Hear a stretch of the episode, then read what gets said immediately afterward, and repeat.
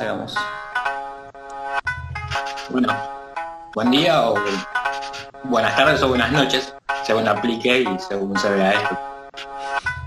Eh, capítulo 0.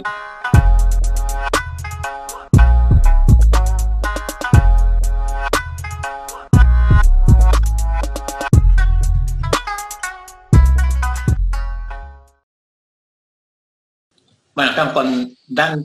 Dan es el alumno más antiguo de, la, sede de la escuela y el Sifu, ahí Fede, ahora licenciado hace poco. Bueno, tenemos una como una una consigna o una, pregunta disparadora.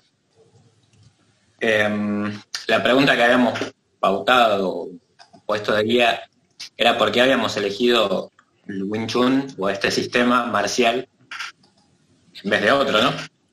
Así que bueno, por ahí sería la, primera cuestión. Yo, puedo si quieren entrar a, divagar. O sea, podemos empezar desde ahí, divagando. Eh, yo, creo que es medio...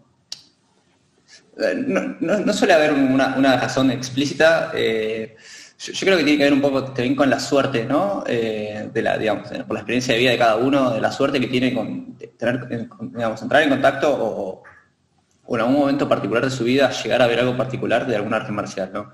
En este caso, bueno, los tres nos tocó el Wing Chun, pero, pero te digo, tranquilamente podría haber sido otro. Más allá de que en este caso eh, los tres hayamos hecho otras artes marciales eh, y que quizás no nos convencieron o, en ese momento ¿no? de nuestras vidas, cuando éramos más chicos, ¿no? Eh, por alguna razón, ¿no? por quizás cuestiones más personales o cuestiones más de, eh, el contexto en el cual estás viviendo, no te convencieron, pero eso no quiere decir que si quizás conocías esas artes marciales en otro momento, eh, no te iban a gustar, no, te iban a agradar. Eh, a veces uno adquiriendo perspectiva aprende a valorar algo que antes no, no aprendía a valorar o no valoraba del todo. así, así que entro a divagar un poco por ese lado, ¿no? Con, que tiene que ver un poco con la suerte, digamos, la suerte en el sentido de que no lo puedes determinar, ¿no? Eh, más allá de que después uno vaya tomando decisiones basadas en la experiencia, eh, a, veces alguien arranca algo y no te gusta y no lo seguís, pero no quiere decir que si no lo seguías eh, te iba a seguir no gustando, sino que quizás cambiabas de opinión, ¿no? Era lo que estabas viviendo en ese momento. Sí. Sí, las personas que conocías, ¿no? O sea, a mí me pasó particularmente, y acá donde meto un poco mi respuesta, eh, a mí me pasó que yo, había hecho karate y taekwondo de, más chico y no me había convencido del todo, particularmente no me gustaba esa, actitud un poco más como rígida, ¿no? Porque bueno, yo tenía 8 o 10 años y como digamos, suele pasar cuando uno es más eh, chico en general, eh, no le gusta que le den tantas órdenes, ¿no? no órdenes como algo que uno tiene que acatar, sino más como algo más estricto. Y, bueno, medio que por ese lado no me habían convencido, pero siempre me, han encantado las artes marciales, ¿no?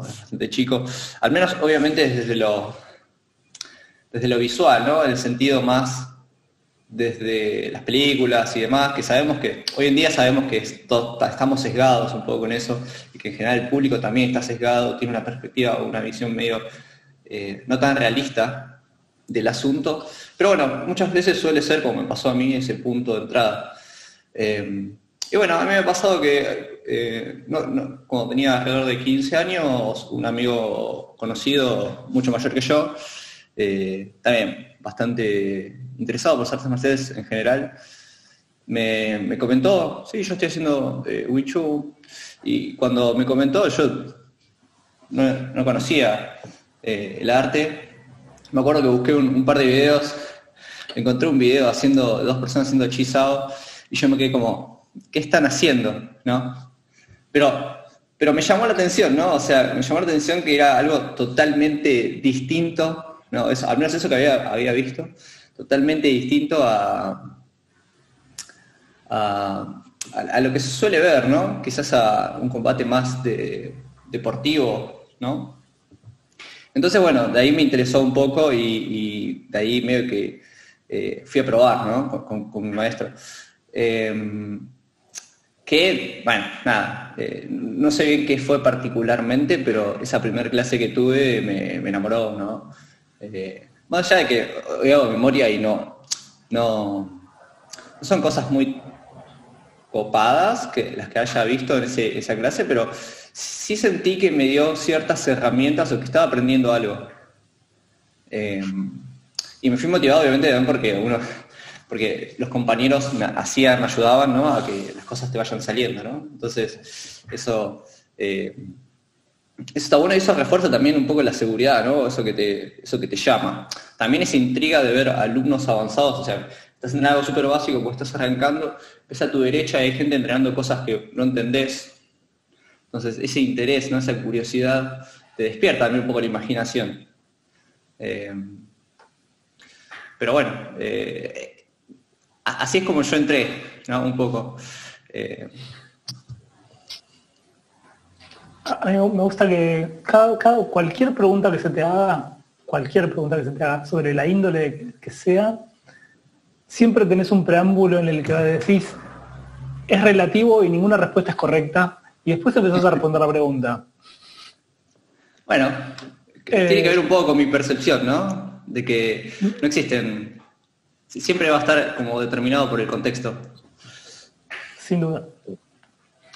Y aún así, después pones una frase completamente contradictoria donde decís, bueno, cuando uno, no, cuando uno es chico, no le gusta que le den órdenes. Y entonces generalizás a que eso es para todo el mundo. Quizás no lo pensás, quizás no lo pensás, pero lo pusiste en palabras de esa manera.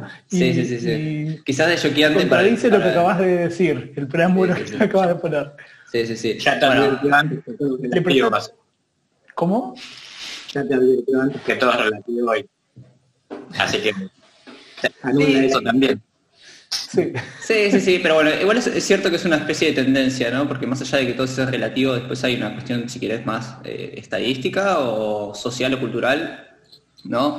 Por ejemplo, esto de que, o sea, esto de, que, por ejemplo, las personas cuando nos suelen venir a preguntar sobre artes marciales, y no lo digo solo por, mi experiencia como maestro, sino eh, en general también porque escucho a colegas también eh, a otros profesores y profesoras de otras artes marciales, eh, las personas vienen ilusionadas viendo la televisión, ¿no? O sea, tienen su percepción del arte marcial es lo que ven en la televisión y que en general está muy alejado, ¿no? O sea, por una cuestión, eh, quizás porque es una película o, quizás porque es más deportivo, ¿no? O quizás porque el arte marcial en realidad también, eh, su objetivo no es meramente el de combatir, ¿no? Justamente es, un conjunto de, ideas, ¿no? que después va a variar, obviamente, dependiendo del arte marcial. Pero bueno, yendo al punto que, al que iba, era que uno puede decir, es cierto, es, es subjetivo, ¿no? La perspectiva que vas a tener,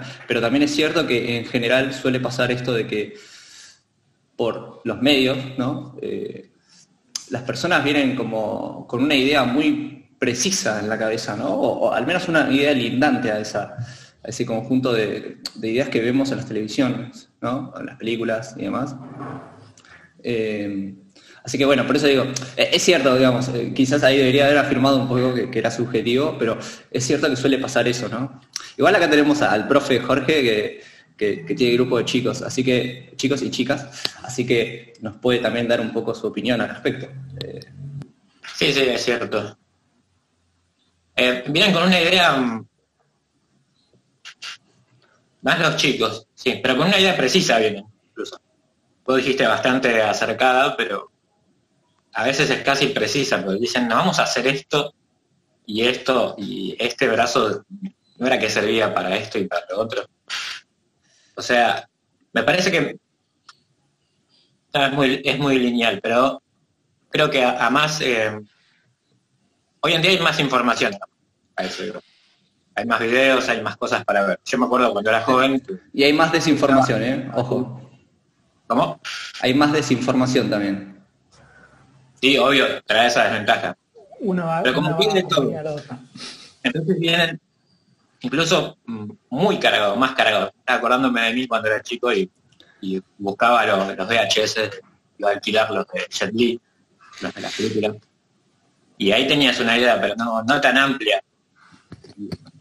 Películas chinas de los 70, 80 y 90. Pero hoy en día como que vienen re, con una idea re precisa, por lo que decías, ¿no? Y los chicos te dicen, yo vi que esta mano hace así y, y se cubre de tal puño.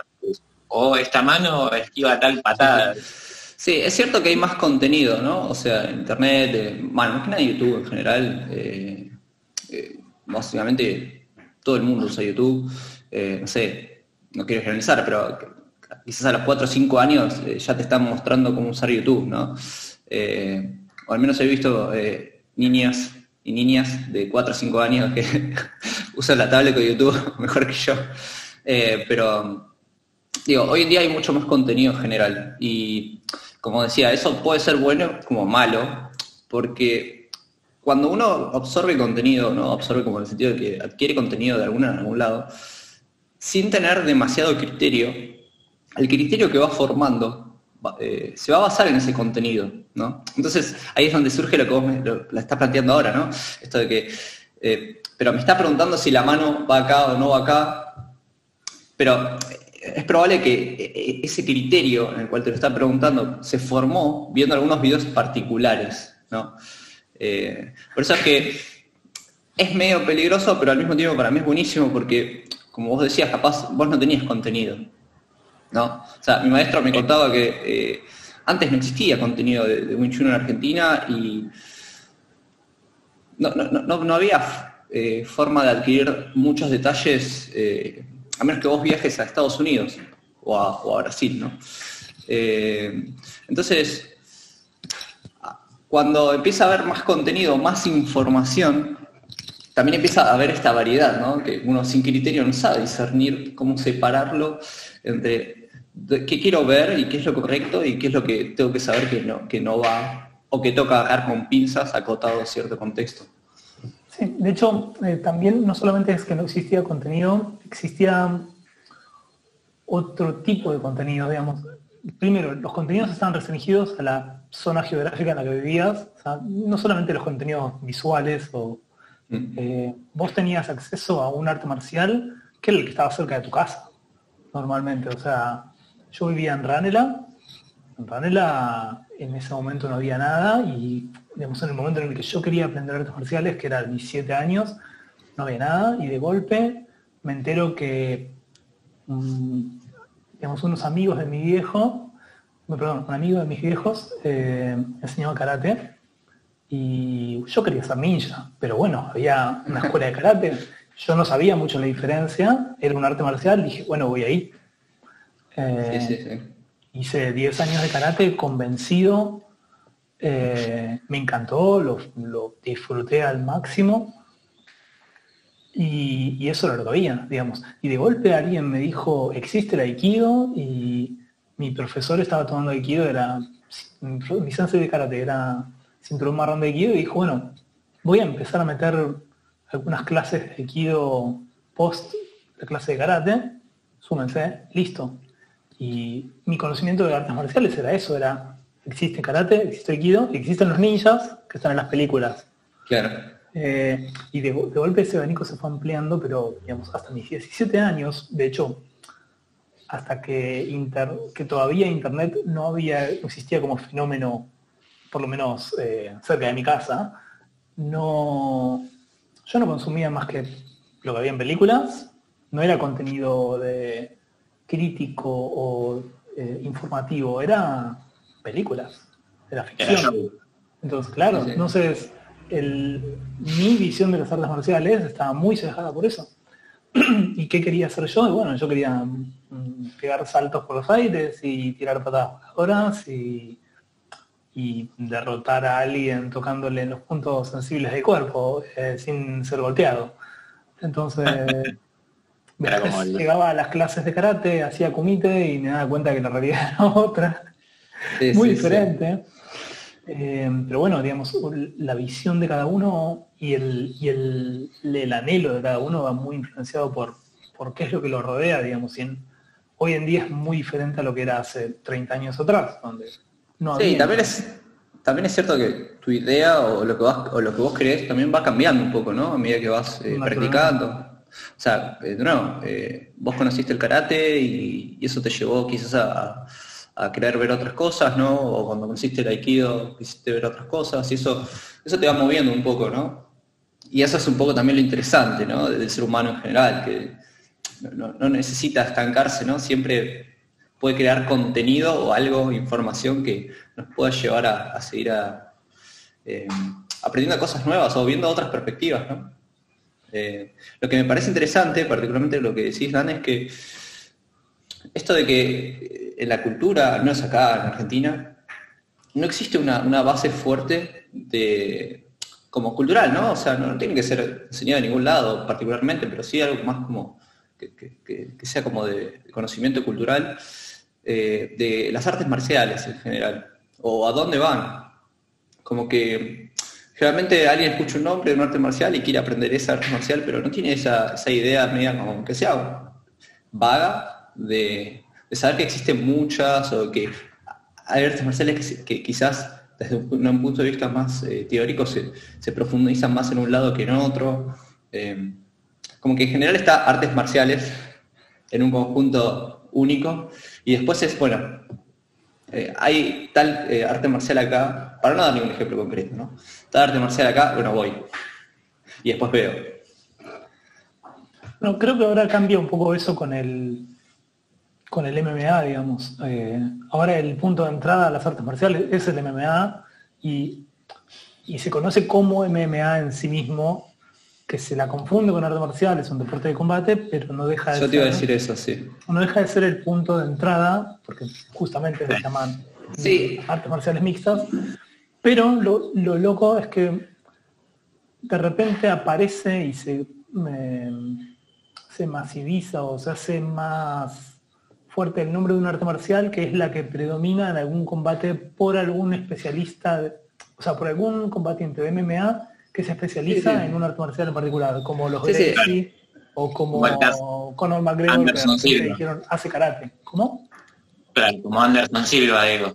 Justamente hacía algo de Wing Chun. Bueno, hay un Tony Ferguson, creo, Tony Ferguson, que así, digamos, voy a ser respetuoso, hace, hace cosas con el muñeco de madera. Vamos a ponerlo así. No, pero igual, a ver, es cierto, y está bien lo que decís igual, porque artes marciales mixtas es, eso, ¿no? Un poco, es mezclar un poco y tratar de sacarle provecho al conjunto de todo. No, cerrarse a una sola visión. Lo cual está buenísimo la idea, eh, personalmente me encanta la idea de, no cerrarse y de seguir explorando otras ideas. Pero también es cierto, una cosa que me acordé que una vez me había dicho Misifu, esto de que cuando es una trivialidad, ¿no? Pero digo, cuando te dedicas muy de lleno a algo particular, te vuelves experto en eso. Y cuando empezás a, bifurcar demasiado, vas a tener un conocimiento básico bueno, quizás, además porque está relacionado, ¿no? Entonces tu experiencia ya ayuda a aprender más rápido, quizás, pero no vas a ser el experto en eso particular, ¿no? Por más que seas muy bueno. Entonces, eh, nada, eh, tiene que ver un poco con eso. O sea, eh, bueno, pero respecto a eso que decís, hay, algo que se discute en las redes, eso es el debate eterno que entre artistas marciales mixtos y artistas marciales tradicionales, si se quiere, o que apuntan a lo tradicional, que es que mm, el artista, eh, eh, que, perdón, y que está marcado por el objetivo del practicante. El artista mm, marcial mixto sabe que va, sabe que va con el objetivo de aprender a combatir normalmente, el que va a hacer MMA, el que va a hacer eh, mm. kickboxing o lo que sea, sabe que, o sea, va con el objetivo fijo de combatir y lo que se aprende en esas clases es a combatir, digamos. Y la finalidad es subirte al ring. Claro, y tiene que pasar que, la práctica va exactamente a eso, digamos, va directamente a eso. Eh, a, los, a los meses o al, mes el tipo ya está eh, haciendo sparring y, y peleando en una intensidad importante. Y a los seis meses están acostumbrados a golpear y ser golpeados. Entonces hay una especie de avance rápido en el aprendizaje del combate eh, y no hay una profundidad en la eh, en el recibimiento de, alguna ah. técnica en particular. A mí me gustaría ser un poco más eh, analítico en eso. Estoy de acuerdo, estoy súper de acuerdo con lo que decís, es cierto. De nuevo, están solo observando una parte de lo que representa el arte marcial, ¿no? Digamos, toda la parte artística se olvidó. Sí, Sí, perdón, iba, a decir, pero justamente está muy relacionado al objetivo. El, el objetivo de las artes marciales, marciales tradicionales, eh, desde afuera no se ve, se ve una vez que lo empezás a transitar, y a veces no lo ves tampoco, mm. o te ves confundido en eso, digamos, yo eh, pasé por muchas artes marciales y en todas mis, todos mis pasajes tuve dos, siempre estuve en, haciendo equilibrio entre dos cosas y a veces se me iba para un lado y para el otro, ¿no? Que es, por un lado quería un sistema de combate que me haga sentir eh, seguro al momento de, si en algún momento necesitaba eh, entrar en alguna especie de encuentro violento. Y, por otro lado, me veía sumamente atraído por la, ¿cómo se dice esto? Por, la, por, por el desarrollo de las habilidades, por el desarrollo filosófico que tienen detrás. Entonces, costaba decidir, bueno, eh, por este lado me satisface, por este lado no, y entonces cuando se me desbalanceaba un poco la cosa me iba para uno o para otro. Eh, y es un poco lo que hablábamos el otro día cuando intercambiábamos audios, que yo les decía, eh, al, practicar técnicas que tienen mucho que ver con desarrollo de habilidades específicas dentro del sistema, me vuelvo bueno en eso, pero de repente me pongo adelante a alguien a combatir y, no tengo la experiencia y la seguridad que, que necesito para desenvolverme en ese contexto, digamos. Y no sos el único. O sea, eso, pasa siempre, nos pasó a todos y va a seguir pasando también. Claro, por eso, por eso digo que también, eh, qué es lo que pasa de afuera cuando, hmm cuando se, bueno, que es el debate eterno este que, digo que existe en todos los, eh, en todas las discusiones que se dan y que se ven mucho en internet, ¿no? Que es el, tipo que va a MMA, practica, desarrolla una técnica que quizás es, no voy a decir es pobre, digamos, no es muy refinada, pero a los fines de, del punto de vista del combate rinden. Porque, eh, yo, creo que te dan, o sea, yo creo que es un combate. Sí. sí, es cierto eso, pero también yo creo que tiene que ver más con eh, algunas cosas como la seguridad, ¿no? O sea, sí, sí, sin duda también. O sea, ser seguro te determina para hacer cualquier cosa, ¿no? Pero si vos estás dudando. Ahora, cuando, en, general, y esto es más como una premisa general de vida, es cuanto más conocimiento tenés sobre algo, más, más objetivo sos. Y por lo tanto, más vas a considerar que quizás lo que vas a hacer no es correcto. Entonces, cuanto más criterio tenés para saber si lo que estás haciendo es correcto o no, más vas a dudar. Ahora, esa duda también es parte, digamos, de una cuestión más filosófica, es, algo nuestro, ¿no? Uno tendría que acallar un poco eso y saber que al final, si vos dudás, o sea, está bien criticar eh, desde el punto de vista objetivo eh, y dudar de uno mismo, después estudiarlo y, mejorarlo, pero cuando uno tiene que actuar, tiene que actuar, ¿no? Pero por eso, o sea, a eso quiero ir. Si vos quizás no sos consciente o no tenés el criterio para discernir si lo que estás haciendo está bien o no, y tu objetivo es solo golpear, por ejemplo, entonces no vas a dudar, porque vos confías en eso, porque a vos te sirvió, ¿no? experiencia te dice eso y no tenés herramientas para tirarlo bajo. O quizás sí, ¿no? Quizás eh, entrenás un mes, estás contento, tenés seguridad, te va bien, ¿no? Combatiendo. Pero si un día te, bajan, quizás solo esa oportunidad de que te bajen hace que pierdas la seguridad, ¿no? Porque tu seguridad estaba basada en algo muy, muy, muy eh, específico, ¿no? Eh, pero bueno, también tiene que ver con eso, ¿no? ¿Cuál es la perspectiva que uno tiene frente a eso? Eh, y con qué, con qué herramientas, ¿no? O sea, en el sentido más eh, teórico, ¿con qué herramientas evalúas eso?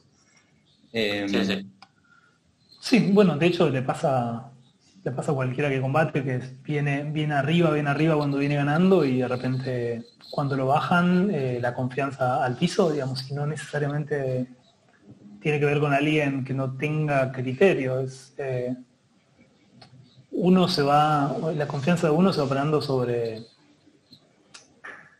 sobre, sobre la experiencia que va teniendo. Si tu experiencia es, eh, lo único que conozco es la, la victoria, eh, de golpe conoces la derrota y te baja, te baja, te baja de un ondazo. si vas quizás experimentando ambas eh, es un camino diferente, te, acostumbra a que, bueno, a veces ganas, a veces perdés. Perder no es, eh, no, es una caída por completo, digamos. Eh, no, tiene que ver con, con que uno basa su seguridad, ¿no? O sea, que está, está muy relacionado al orgullo o al ego en sí.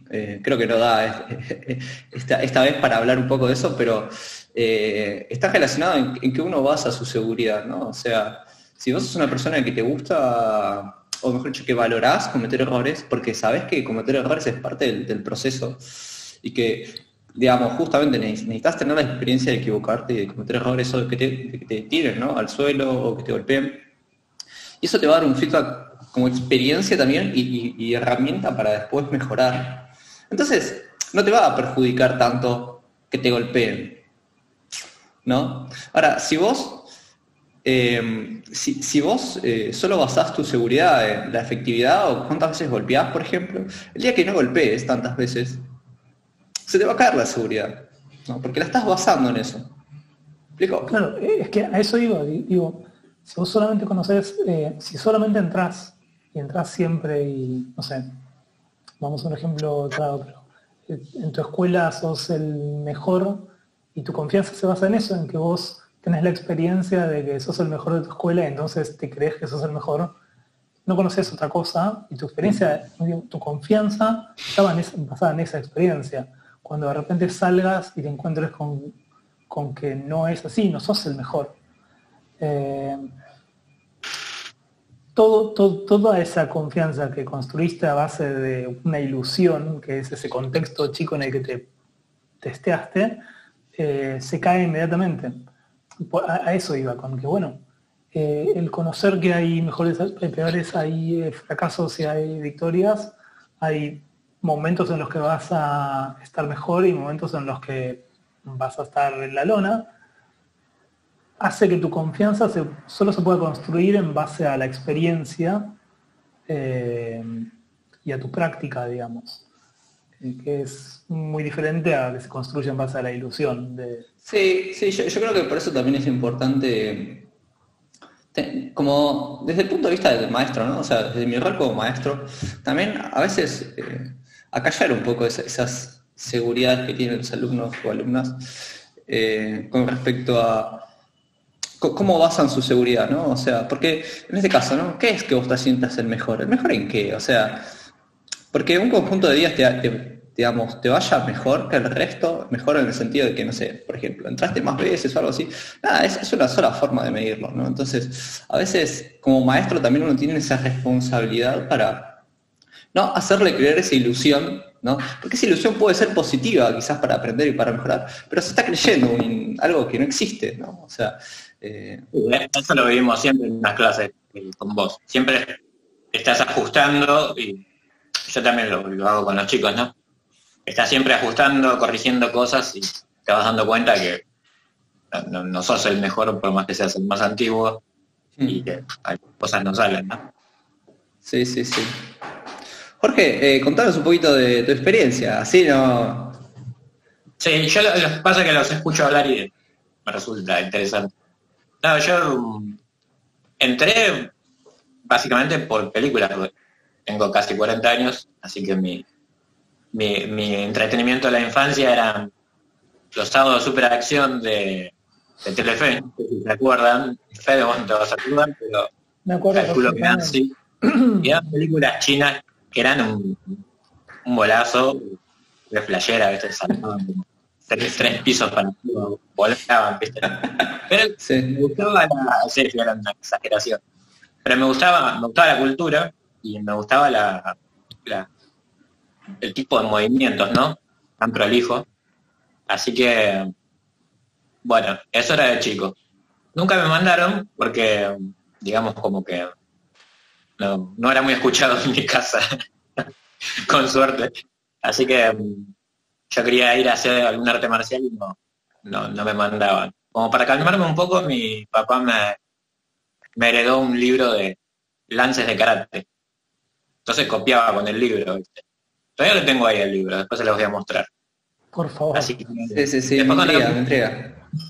Es viejísimo, la, ropa, tenés que ver la ropa de los chicos, pantalones de pata de elefante y parece tentoso. Así que, bueno, la creencia típica que todavía corre de, vos haces karate. Y así, no, un chun. Ah, karate. Claro. típico, ¿no? Antes lo más conocido era el karate, pues se popularizó el taekwondo y etcétera. Pero cuando crecí y empecé a trabajar y me podía pagar mis propias clases, eh, caí en Shaolin, que era lo más, eh, lo más cercano a esas películas.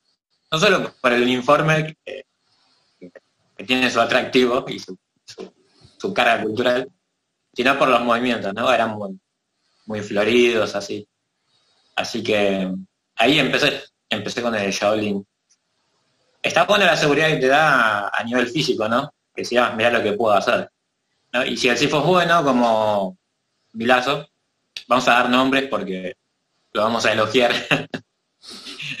Gustavo Milazo. Creo que Dan lo conoce. Sí. un tipo muy técnico, este, muy prolijo lo que hace.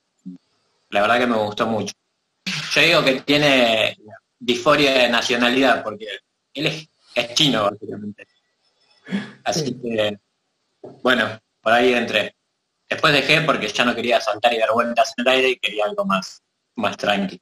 Y ahí fue como caí en Winchon. Eh, en otro momento, con más tiempo, pasamos a detallar qué es lo que nos gusta por ahí si tienen ganas de este sistema.